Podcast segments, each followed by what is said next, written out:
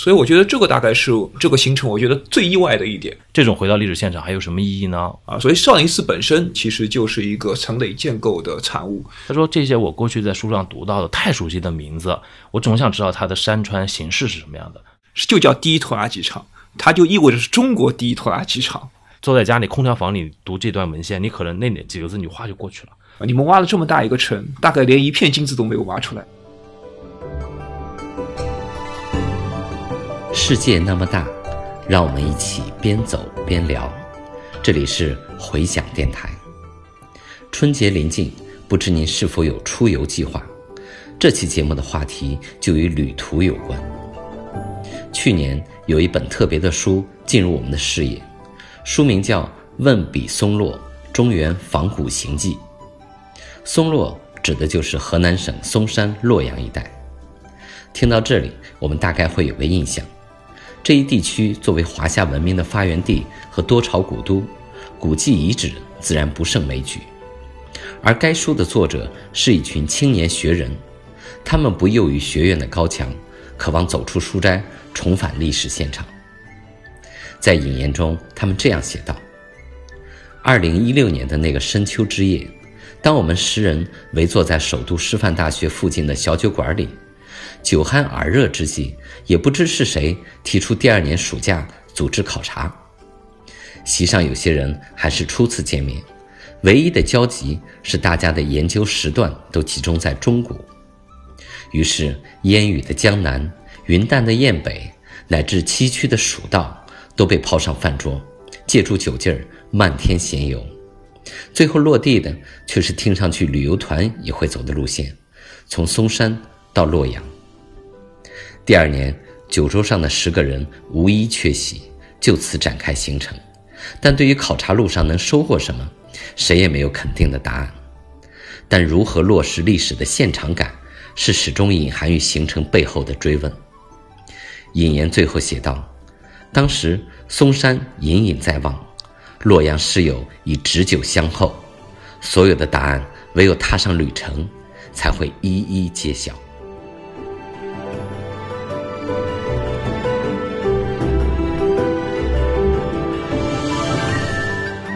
回响电台的各位听众朋友，大家好，我是耿硕。我，现在的身份是中央美术学院人文学院的讲师，从本科到博士学的都是考古。那后来呢，去中央美院做了博士后，又在那边工作了。所以我的一个学术背景大概是跨考古学和美术史这两个专业。回响电台的听众朋友，大家好，呃，我是裘路明，呃，我是复旦大学历史系的老师。那么我主要的研究的范围其实是叫做魏晋南北朝隋唐史，呃，那么所以呃，按照现在的讲法的话呢，我应该算是一个叫做中古史的研究者。那我们这次分享的主题啊，是关于我们两个最近编辑出版的一本书，叫做。呃，问笔松落中原仿古行记啊，是在中华书局出版的。那这本书呢，是一本考察的呃行记。呃，缘起是这样子的，是在二零一七年的时候啊，当时我们在北京开了一个学术研讨会。那会后呢，我们几位参会的大概十多位朋友就有一个聚会，在聚会上面，大家就提到，因为我们的学术背景不太一样嘛，有研究历史的、考古的。呃，文学啊，还有美术史，我们在想，我们这样一群人怎么去呃进行一个呃更好的深入的一个学术研究？好像当时邱老师就提着，我们可能除了开会以外，也可以有别的方式，对吧？呃，开会当然其实是某种意义上来说是现代学术体制的一种产物，呃，当然也是所谓学术共同体的构建的一种方式，啊，但是对于我们一些相对来说比较年轻的，呃，还算志同道合的同仁来讲的话，呃，我们的工作的一个本质其实并不完全是为了发表，呃，而是为了更好的呃进入历史。啊，或者说是希望我们在文献或者是田野的探索，最终其实能够呃让我们多少感受到呃那个远去时代的这样的一个感觉，呃，所以这样的一个感觉的话，我觉得其实未必一定是要通过会议这样一种形式来呈现的。那么我们一起走到历史的现场，然后看一看文物的古迹。而且某种意义上来说的话，呃，同人之间的友情啊、也是需要通过这样的一个呃密切的接触和往来，大概才能够有真正的互相的了解的。对，所以当时我们呃好几位在座的朋友都提出这样的一个想法，那我们能不能一起组织一个跨学科的啊有关中国为主题的这样的一次田野考察？那我自己呢是特别喜欢玩的一个人，从大概中学开始吧，就呃有意识的去看古迹。所以后来去学了考古专业，学了历史，多少跟在少年时代的那些兴趣有关。呃，那我一直觉得对知识或者对历史的一个学习，除了书斋当中的阅读，这很重要。那么走到历史的现场，去让你阅读到的东西变得立体，我觉得同样的重要。所以大概从中学开始，我就会去刷那些所谓的全国重点文物保护单位啊，现在身边很多朋友会去刷的国宝。慢慢的，这些大地上的文物是构建起了我对一个一个地方的一个非常呃基础的啊这种历史的一个了解。所以当时我们就在聚会当中去提议去哪里。其实大家当时讲了很多路线，最终呢，我们选的是一个其实看起来比较平常的路线啊，就是我们这个书的书名呃“问笔松落”，松落松嵩山洛洛阳，实际上就是河南省的黄河中游的这么一个区域。那为什么去选这样一个区域？呃，我觉得它虽然是一个相对很平常的路线，可能很多的旅游团也会这样的走，但是它对于我们去理解中古时期的这么一个政治文化来讲，它其实是一个核心的地带。我想，我们对一个时代的历史的把握，可能这种核心地区的东西，我们是不能忽略的，对吧？呃，所以那次考察的缘起，其实某种上是非常的巧合。呃，因为之前我和耿硕大概还算比较熟悉，所以我们其实私下里也聊过好几次，呃，去考察的这样的一个计划。啊，但事实上来说，我们聚合起来的十个人其实是非常偶然的，就是那天吃晚饭的时候，正好坐在一桌的十个人，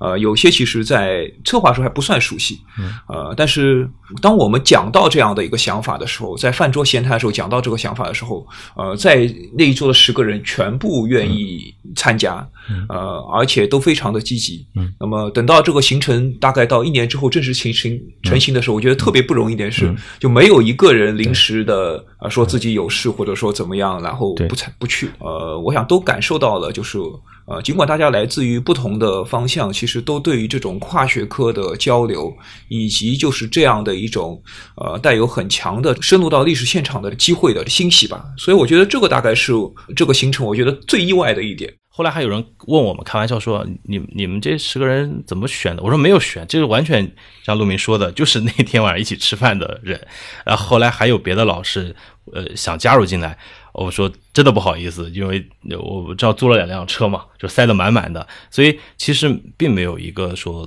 多长的一个规划，或者甚至说很有意的做一些怎么样的设设定。其实其实还是一个很自然的一个过程。那么。”呃，其实后来的考察的感受收获，我我觉得坦率的说，超越超过了我当时的预期。呃，因为刚才陆明也说了，其实我们有些朋友之间也不是特别的熟，也嗯，如果说呃，当时我对这个活动有什么预期的话，我其实一方面，嗯，因为松落地区还有一些遗迹，我当时没有去过，也想去看一看；另外一方面，我是想跟呃这几位不同学科的朋友再有一个呃更深度的一个交流。但是你说真要达到什么一个效果，呃，或者某时候像呃其他的一些朋友觉得你们要去想去创造一个什么东西，我觉得这个可能真是真是没有。其实对我来讲，最初安排或者说是和耿硕一起商量，就是具体去哪些点的时候，啊，大概其实是有一些呃非常便于操作的这样的一个考虑。呃，因为其实像那个松落地区，那么我们大多数的同仁其实是多少都会去过啊，所以我们其实基本上放弃了，比如说呃像龙门石窟这样一些呃，就是基本上大家都去过的，但是也是最。有代表性的呃考察点，那么选择点其实一般来讲大概是遵循两个原则，呃，一个其实就是选择的是一些相对来说比较分散的，那么一般人如果是通过那个公共交通工具不太容易去到的这样的一个点，那么第二呢，其实我们当然是专业性的考察，呃，所以事先呢就是也联络了当地的呃文物局和文保单位。啊，所以有机会能够看到一些，就是说并不对外公开开放的景点，比如说像汉三阙啊这样的一些非常重要的这样的一个国宝点啊，所以我们在选择点的时候，其实某种意义上来说也是有自己的呃专业意识在里面的。那么这个专业意识，一个就说是和我们呃这些人的研究的呃方向是比较接近啊，一个就是大概基本上是从秦汉到唐代的呃历史的依存。那么第二个部分来讲的话呢，呃，可能它也形成了一些呃内在的呃逻辑的关系。呃，其实，在我的专业范围之内啊，其实到了历史的现场，我当时呃最直观的感受啊，我觉得在河南或者是在那个呃松洛一带的文物，如果我们仔细的区分的话，其实可以呃分成就是佛教传入以前的历史的景观和地貌，和佛教传入以后的。啊，历史的景观和地貌啊，所以我们比如说现在去那个呃嵩山的话，当然最有名的是少林寺。那么我们且不去说少林寺它本身的建筑和呃文化旅游，包括少林武术的这样的一些呃标牌，其实很大程度上来说是李连杰的电影《少林寺》以及金庸的小说在一九八十年代以后呃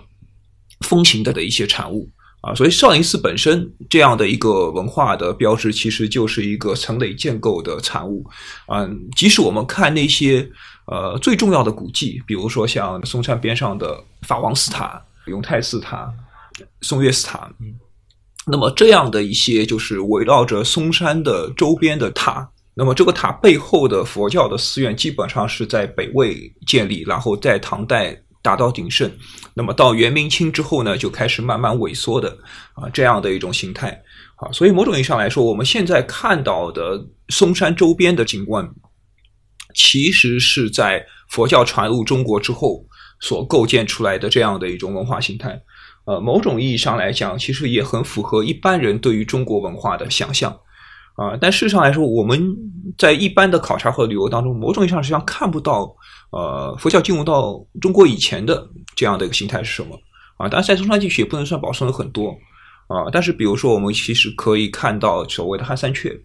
以及就是所谓的中岳庙，尽管中岳庙现在是清代为主体的建筑，但它的延续的时间啊是很久的。所以这种所谓中国传统的，可以说是从先秦以来一直到汉代非常发达的山川祭祀的中国本身的祭祀和崇拜的一些遗迹啊。所以中山实际上，嵩山实际上是一个交杂的历史的形态。所以在这个时候的话，我们其实能够感受到的，或者我们选的点的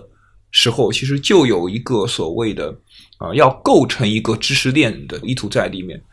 对对，所以就像陆明说的，我们当时在选点的时候是考虑到了多个层面吧。因为我跟陆明的兴趣都比较广嘛，实际上在中古的这么一个呃遗存以外，我们往上往下都都又往上拉了拉，往下又又延续了。比如我们当时其实已经定了一站是去看著名的二里头遗址啊，大家知道有关二里头遗址的呃是研究。中国早期文明啊，国家形态的一个重要的点，呃，那是我们都很期待的。但是当时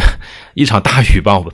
阻在那个村外，没有没有能够进去。那我们到洛阳以后，大家想到洛阳，当然想的你是这个汉唐啊，这么一个一个都城，那么一个辉煌的时代。但实际上，我跟陆明我们还专门有一站，我说我们要去涧西看一看，因为涧西呢是洛阳的一个老工业区，在五十年代开始，当时有几个重要的大的厂在那设立。呃，我们想看一看这这样的一座古城，呃，都城，它在。半个世纪以前，它重新的转型，它变成一个工业城市，在建设的时候，它留下了怎样的一个遗存？呃，其实去看涧西的话，呃，是我提议的。去看那个的话，我有一个非常深刻的一个前情啊，就是我大概在零七年的时候，第一次去洛阳的时候，然后偶然之间就是坐公交车经过那个地方，然后看到非常的。啊，就是整片的，就是红砖墙的建筑，然后中间有毛主席的像，整个的氛围其实某种意义上有一种非常呃肃杀的社会主义美学的一个感受啊，所以我后来回来就去查相关的资料，那么包括我其实也看过沈志华写的啊，就是苏联专家在中国和呃幺五六工程的啊这样的一些研究啊，所以我们其实会感受到一点，就是说我们现在。对于某一个城市的认知其实是有多重的幻象或者说是想象的成分的啊，所以对我们一般的游客来讲，比如说你到洛阳啊，当然其实洛阳在中国的呃历史上非常重要，所以一般来说是认为仅次于西安的古都，所以一般称之为九朝古都啊，所以在一般人眼中的话，洛阳其实是作为一个旅游城市存在的。啊，但事实上来讲的话呢，呃，如果你真的去洛阳旅游呢，也有时候会觉得有一点点失望。啊，因为现在洛阳的旅行其实基本上就是两天，一天在龙门石窟，然后第二天在市那个城内逛逛博物馆，呃，看看那个天堂、明堂的遗址，啊，就结束了。所以它和你对于古都的期待其实是呃不一样的。所以这个某种意义上来讲，实际上是要往前回溯的话，我们会注意到我们现在的洛阳城的位置其实是明清的这样的一个洛阳城。所以明清的时候，洛阳城就已经衰败了。啊，所以我其实看到过那个呃近代的，比如说日本学者在中国考察的游记，就他们进入到洛阳的时候，那个感受和我们其实有点接近的。啊，他们就说，比如说他所想象的那个洛阳还是汉唐的洛阳，他说没有想到那个进入到呃民国时候战乱当中的那个洛阳城，他说整个洛阳城里面连一家书店都找不到，嗯连一家书店都找不到，所以这种落差感其实是非常的强的。那么。到建国以后，那么洛阳其实它很大程度上来说是被作为一个呃军事工业的城市或者是重工业的城市啊来造的，来安排的。啊，所以当时其实已经有所谓文化保护的观念或者文物保护的观念，所以他其实特别选择的洛阳的新区，就当时的工业区啊，其实是在洛阳老城的西面。对啊，所以在当时修筑连接的啊工业区和旧城区的道路，就是叫做中州路。中州路对啊，所以洛阳中州路其实是啊奠定汉墓分类分型的研究的一个经典的考古报告。啊，所以如果我们不去那个地方的话，我们其实都不太能意识到洛阳中州路这条路是什么样的路。那么直到现在，它依然是贯穿洛阳的工业区和旧城区的一个主干道。对，洛阳正在修的地铁就是沿着中州路在修的啊。所以在这个时候，我们会发现一个很有意思的现象。啊，就是在新中国的一些最初的领导人和规划者当中来说的话，他并没有把洛阳作为一个旅游城市或者作为一个文化城市来定位。嗯，他把它，因为它相对来说处于中国的腹地，嗯，那么他实际上是把它作为一个工业城市来定位的。嗯，啊，所以我们去看的建西工业遗产当中最重要的一个遗迹，啊，是所谓的就是第一拖拉机厂。对，啊，我想请大家注意的是，它不是是它上面没有一个前缀，不是说是河南第一拖拉机厂，嗯，洛阳第一拖拉机厂。就叫第一拖拉机厂，它就意味着是中国第一拖拉机厂，而且那个厂据说是把当时苏联在乌克兰的最大的一个拖拉机厂的原址原样啊都搬到中国来，啊，是周华写的那个苏联专家在中国，其中呃最重要的一点，其实就讲到当时苏联对中国的援助，啊，它某种上就是说细腻到什么程度，它就是把整个苏联的重工业的体系。完全搬到中国来，甚至到整用几个车皮运输图纸，甚至到那个机器应该放在车间的哪个位置，怎么样来操作，其实都全盘仿效苏联，而且它围绕着工业区所建立的，呃，就是当时看起来等级非常高的工人宿舍，当然现在看起来是非常衰败了，呃，但是实际上是一个呃新中国初期的一种非常重要的呃历史的类型的保存啊，所以包括焦裕禄。习仲勋对。都其实曾经在依托工作过，对，所以在他那个小区里面，现在还有焦裕禄像，焦裕禄像，所以这个其实是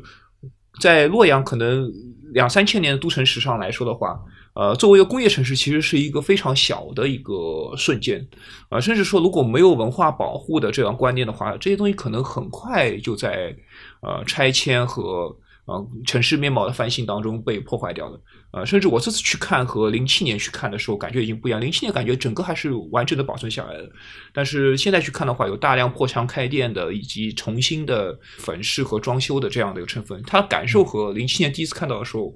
已经有点不一样了。对于我们的父辈的历史有非常深刻烙印的这样的一些遗迹，啊，其实也是。呃，切身于我们自己的呃人生经验的一些呃很有意思的体会啊。对，其实我就在想，生活在任何任何一个城市环境空间当中，实际上我们不是在一个历史的这么一个断片上，我们实际上每座城市都是一个重叠在一起的。呃，那现在我们现在正在上海录节目啊，我们眼前既有最近两年建的高楼，也有一百年前的建筑，其实它们是叠加在一起的。洛阳也是这样的一个感觉。那我在想，那旅行的意义，有的时候大家会说，你回到一个历史现场，其实你也看不到你真的想看的那个历史，它不可能以那么一个完整的形态保留下来供你去参观，对吧？因为它有它的一个生命的周期。那么这种回到历史现场还有什么意义呢？我们经常会批评很多的古镇，呃，变得很新，我们去找不到古意。我想是这样子，就是，呃，郁达夫曾经在一九三五年去扬州旅游，呃，那个时候的扬州，呃，我们可以想象，随着这个运河的衰落，呃，铁路的开通，它其实已经是一个被抛弃的城市。那么，呃。他去到瘦西湖，去到那些地方，很多都疏于管理了，所以他后来给呃写了篇文章，这篇文章既是一封信，呃也是发表在杂志上的，是写给他的好友林语堂的。当时林语堂在上海，就叫《扬州旧梦寄语堂》。呃，他说旧梦，意思就是说我们对扬州的想象其实是一个梦里的想象，你今天来看的话，你会特别的失望。那么他在最后就说，他说。我就劝林语堂，你就不要来扬州了，你就留在上海，呃，做那个黄粱梦，我觉得更美好。那后来林语堂，呃，那篇文章发表的时候，附了一个很短的林语堂的一个附记，呃，就好像是朋友圈下面的一个回复一样哈。林语堂就说说，呃，他就当然他会开呃郁达夫的玩笑，说是不是稿费他他稿费不足啊，或者他的妻子王映霞不让他去啊，所以故意这么说。但他其实说我为什么要去看，即便。平山堂只剩下了这个呃一营一拥，就只剩下残垣断壁。我也想去看一看，因为他说这些我过去在书上读到的太熟悉的名字，我总想知道它的山川形势是什么样的，它大的地理空间的环境是这样什么样的。这样我再去读书的话，我心里才有个大概的认识。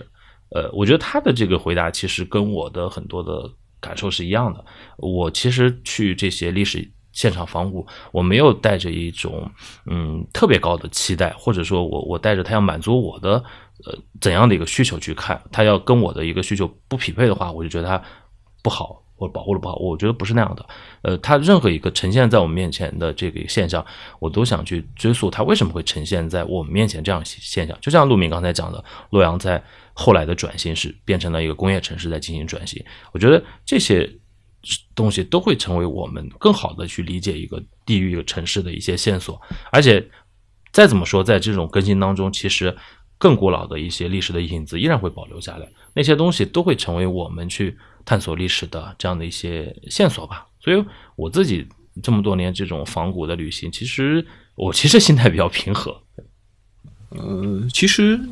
对于一般的游客来说，可能会比较关注一点，就是说，我看那个东西是不是好看，对啊，或者说是具不具有可看性。对，当然，可看性本身就是一个主观的判断，就是说每个人自己的偏好不一样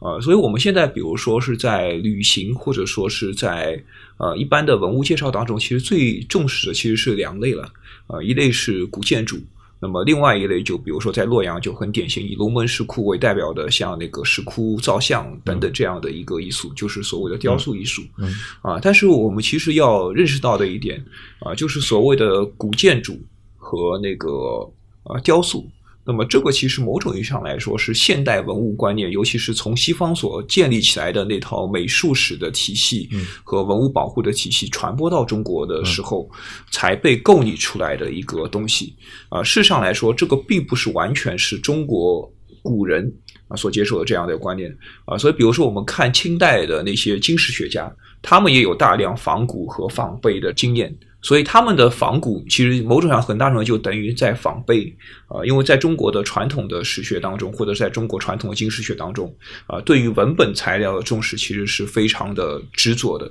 所以一直到一九二三十年代，梁思成、林徽因夫妇在山西、河北一带。呃，巡查古建筑的时候，那么他们所谓的古建筑保护的观念，当然对后来文物保护和甚至第一批国宝的名单确定有非常重要的影响。而且这两位是受过严格的西方的呃学术训练的学者，所以他们才要讲所谓的探寻古建筑、古石窟的价值和保护，包括整个近代以来的营造学社的建立啊，其实都和这样的一套观念的引入是有关系的。所以当梁思成和林徽因到呃，山西、河北的内地去问当地的老乡或者说当地比较有文化的人说，呃，当地最重要的古物是什么？啊，那些老乡带他们看的不是古建筑，而是一些就是所谓的古碑。但很遗憾，因为河南这个地方因为所谓居天下之中啊，所以就说是往来的交通非常方便，这个是它文化上能够发达的一个非常重要的原因啊。当然，交通方便造成的结果就是也很容易遭遭到就是所谓的兵险之灾，容易就说成为一个啊战乱的。啊，爆发的地点啊，所以其实河南真正地面上保存的古建筑非常的有限。我们呃这次考察其实看到最早的古建筑大概是元代的，嗯啊元代的一个寺院。所以在这个时候，其实我们会注意到，就是历史对于现实的影响。就是我们讲河南的文明的起源啊，中是中国文明最早的起源地，但是它同样也给河南这个地区啊带来了一些灾难和一些啊长久的这样的一个破坏。但是对于研究者来说的话，那么他对于历史遗迹的观察和一般的公众看法其实可能有不一样。他更关注的可能是呃这个历史本身的价值，或者说它能不能比较好的反映出了呃那个时代的某种特殊的呃面貌呃，所以，比如说在考古的对于一个城址的挖掘当中的话，呃，可能考古学家会非常关心，比如说是那个排水的遗迹。啊，因为这个实际上是所谓一个城市它能够呃存在的一个非常重要的日常生活的设施啊。但是其实排水的遗迹，当然你在挖掘出来，即使发现了啊，其实没有任何的可看性。那么这个当然我们要回到之前的话题，就是说洛阳其实是一个叠加的文化的想象啊，甚至可以说洛阳是一个移动过的城市。对，就是我们现在看到的洛阳，大概其实有好几个啊。当然我们现在一般讲起来，洛阳有所谓的。啊，就是二里头的那个遗址，就是传说中的，或者是被很多学者认为可能是夏都的一个遗址，那个偃师商城的遗址，然后东周东周王城的遗址，啊，但是对于我们现在在视觉上能够感受到的，可能是两个洛阳，一个就是所谓汉魏洛阳古城，就说是从东汉到北魏的，呃，所谓的洛阳城的都城，那么就汉魏洛阳古城，那么另外一个的话就是。啊，隋唐以以及一直沿用到明清，沿用到现在的洛阳城，那么它实际上是以啊隋唐洛阳城为基础，后来衍生出来的洛阳城。所以汉魏洛阳城在隋唐之后被废弃之后呢？那么它就成为了一个洛阳的东郊郊区，相对来说，因为它是没有做过太好的啊多的工业开发，那么它其实就保存的比较好。但是如果讲可看性的话，它尽管是一个非常巨大的城市，尤其现在最近的十多年来，对于太极殿和中轴线做了呃很好的发掘，但它没有什么。可看性没有什么可看性啊？为什么呢？我有一次和那个洛阳考古队的人开玩笑说：“啊，你们挖了这么大一个城，大概连一片金子都没有挖出来。因为洛阳城啊，在北魏末年被废弃的时候，那么当时东魏的首都是在邺城啊，所以为了修建邺城的宫殿，把洛阳城的宫殿的木头都给运到了邺城去，所以。”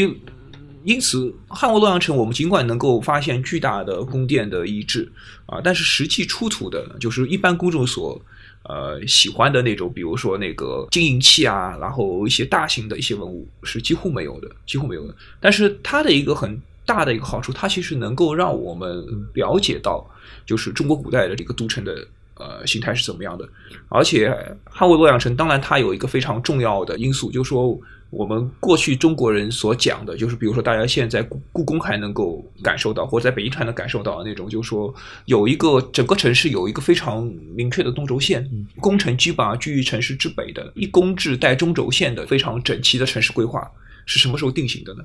啊，我们现在其实原来是知道，汉代的长安城和汉代的洛阳城都是多宫制的，多宫制的。那么到隋唐的时候，其实就变成了一宫制。一公制，所以大家现在去看西安城，那么就是非常典型的以公制带中轴线的城市。而这样的从多公制到一公制，以及中轴线的出现和确立，啊，其实是从曹魏到北魏的时代的。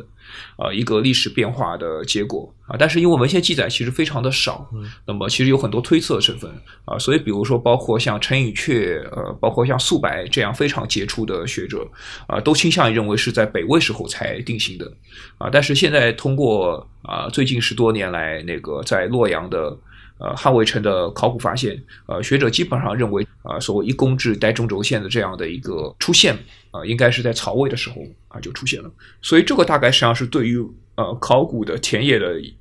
工作啊，对于文献记载一个非常巨大的纠偏的作用。其实对于更多的朋友去旅行去考察的话，可能确实好看哈，景观性有意思啊。这个是一个首选。我们在中国，因为我们的嗯考古遗存或者说这些历史遗迹的一个特性吧，我们以土木结构为主，然后历史上呢，呃，往往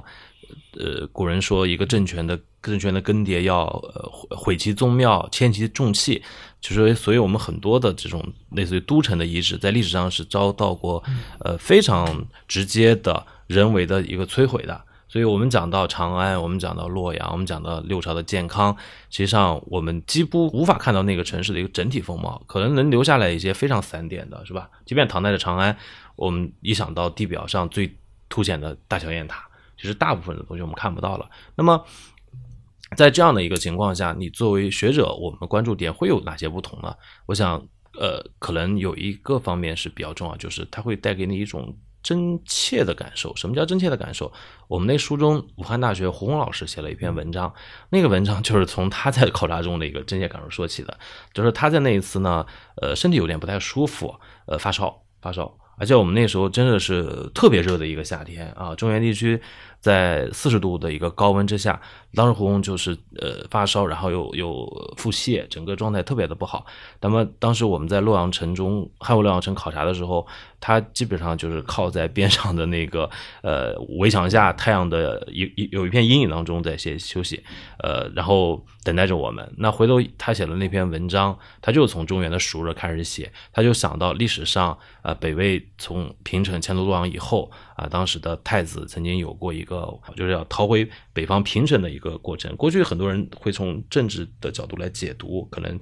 说是不是对孝文帝迁都的这样的一个措施的一些一些反对。但后来他的一个呃中暑接接近中暑的胡红的感受就是说，呃，他发现那个文献中其实讲到了那时候天也很热，然后这个太子是体可能比较胖的，是不是从北方从大同一个凉快的地方到了洛阳，他是受不了这样一个天气的。所以又在又在十几岁一个少年嘛，所以有一个冲动。当然，我我不是说这个呃是不是一个结论哈，或怎么样。但是我想，这种感受真的是你坐在家里空调房里读这段文献，你可能那几个字你话就过去了。但是你在现场，你就能充分的感觉到啊，这样的一个一个一个一个炎热会对人的带来的一种呃情绪的影响，会造成一些历史事件。那再一个就是当时呃，陆明我们一起从这个长河门遗址，就是宫城的正门，走到太极殿。那走的那个过程中，呃，几百米吧，我们过程中大家都在呃，可能跟一般的公众不太一样，我我们都在想当年那些政发生的政变、乱成的政变，呃，是怎么攻破这个地方的？怎么到太极殿？还要走多远？那当时要。阻击的话，应该是怎样的一个布置？呃，那样的一种我们在书上读到的那些事件，你所有的事件都发生在一个特定的场景当场景空间当中，对吧？我们就觉得活起来，可能会为我们以后再去理解很多事情就会有用。再一点就是，就后来我们去到，呃，怀疑是这个跟魏明帝高平陵有关的一座刚刚发掘的叫西朱村曹魏墓，我们去那儿看的时候，因为那个地方。呃，据说被认为是高平陵的一个陵区，那一想到就会想到历史上著名的高平陵之变。陆明之前还写过关于高平陵之变的这么一个探索，我不知道在那样一个现场空间的距离，给你有哪怎样一个新的、更多的感受。呃，其实某种意义上来讲的话，就说我们过去在文献当中所理解的那个历史，某种意义上来说是要通过呃对于历史现场的所谓的解读，才能才能够更加的准确，或者说是相对来说能够距离古里人的原来的一个意图啊偏差的不那么远。呃，因为比如说像高佩林，那么我们当然都知道，他其实是。司马懿发动高平陵事变是借着曹爽拥立齐王方，然后到就是高平陵又是他的父亲，就是魏明帝曹睿的陵墓，那么去给他的父亲扫墓的机会，那么就说司马懿在洛阳城发动了这样的一场政变，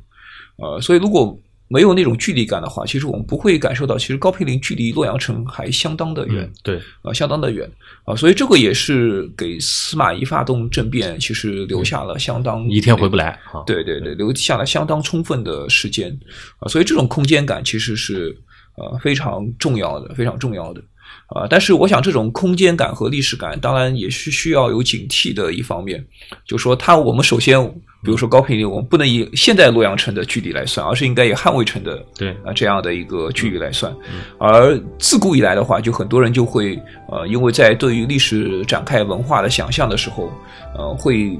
错过这样的一些空间感。比如说，现在在洛阳城的南面啊，就是去龙门的路上有一个非常重要的。